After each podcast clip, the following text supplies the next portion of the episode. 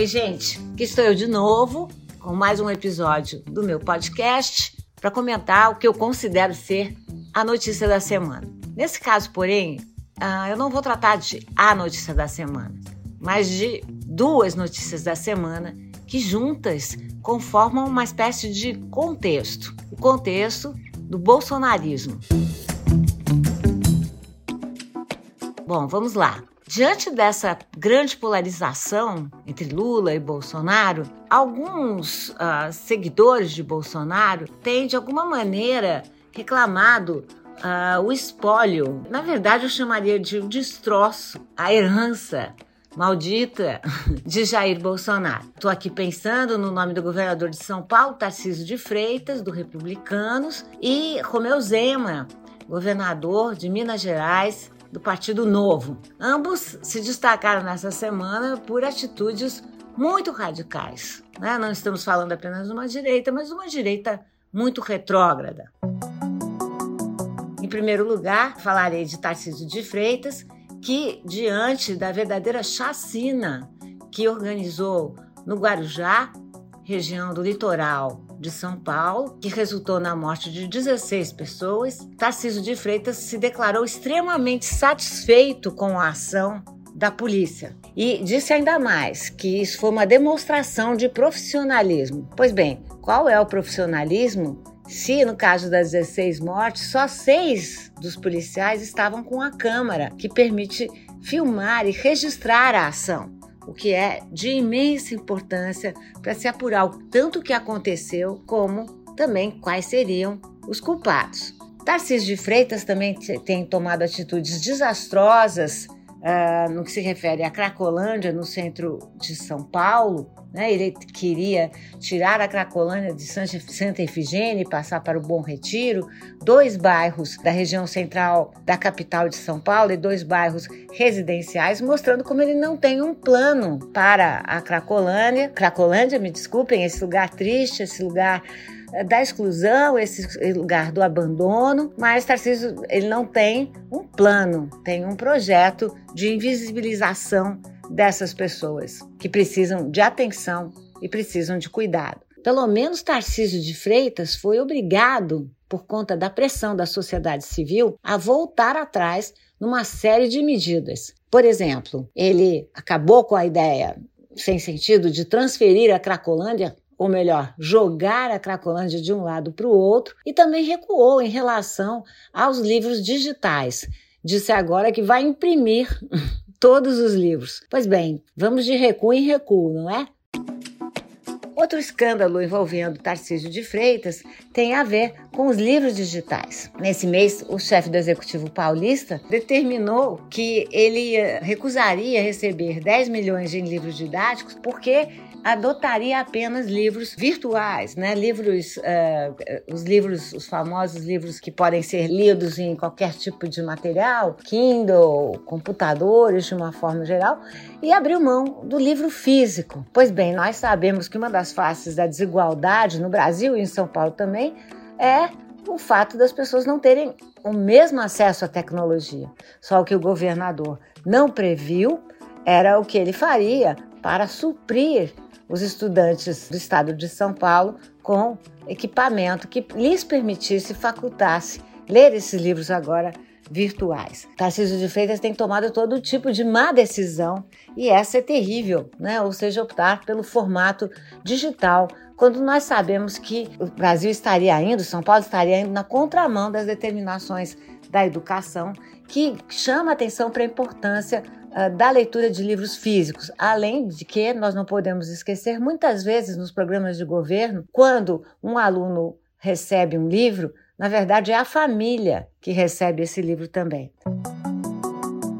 Nós vamos falar de Zema. Zema também fez muitas medidas, todas elas muito equivocadas. Numa entrevista ao jornal Estado de São Paulo, do dia 7 de agosto, ele propôs uma aliança entre os estados do Sul e do Sudeste. Disse ele, vou citar, para buscar protagonismo econômico e político em relação ao resto do país, em especial o Norte e o Nordeste. Os trechos da entrevista são terríveis. Ele diz coisas do tipo: Já decidimos que, além do protagonismo econômico que temos, porque representamos 70% da economia brasileira, nós creremos que é o que nunca tivemos protagonismo político. Ou seja, do que, é que ele está falando?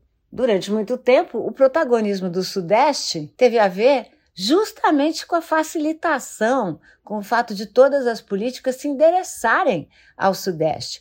E faz tempo que o Nordeste e o Norte têm mostrado a importância que têm, sempre tiveram na nossa economia, na nossa cultura, na nossa sociedade. Romeu Zema conseguiu o quê? A proeza de unir toda a oposição. Não houve Estado que não se manifestou contra Romeu Zema e esse sectarismo que ele propõe. Bom, Romeu Zema também citou Mussolini numa fala dele, também fez uma estrada de ferro que terminava na sua própria propriedade, ou seja, estamos falando aqui de dois governadores que têm proposto uma política que não é uma política conservadora, é uma política retrógrada, no sentido de fazer retroagir os nossos direitos. Bom, o que, que eles têm em comum? Aonde é que esses dois governos se interseccionam? Justamente na disputa pelos destroços do bolsonarismo. Cada um deles quer uh, mostrar ao que veio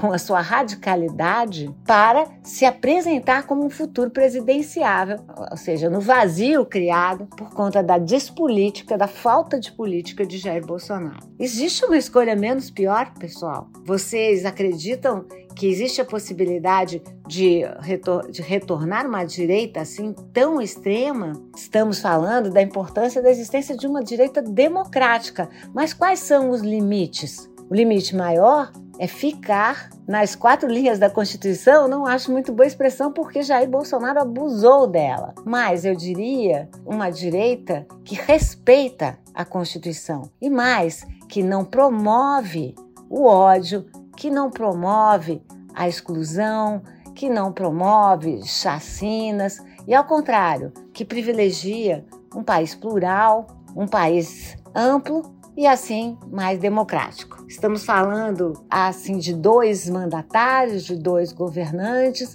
que não nos honram e dois governantes em estados importantes como são Minas Gerais e São Paulo, mas não mais importantes do que outros estados. Isso é preciso que as pessoas do Sudeste, como eu sou, aprendam de uma vez por todas. Para terminar, vocês já repararam que as pessoas do Sudeste costumam fazer um plural se transforma em singular comum, chamando todos aqueles que moram na região uh, do Nordeste, às vezes até incluem o Norte, por pura ignorância, de nordestinos. Isso é um tipo de preconceito e palavras têm imenso poder. Eu proponho, assim, que se continuarmos com esse preconceito de chamar a todos igualmente como apenas e tão somente nordestinos, que as pessoas que vivem em São Paulo, em Minas Gerais, também, vamos, vamos incluir um pouco mais uh, Santa Catarina, que sejam chamados igualmente de sudestinos.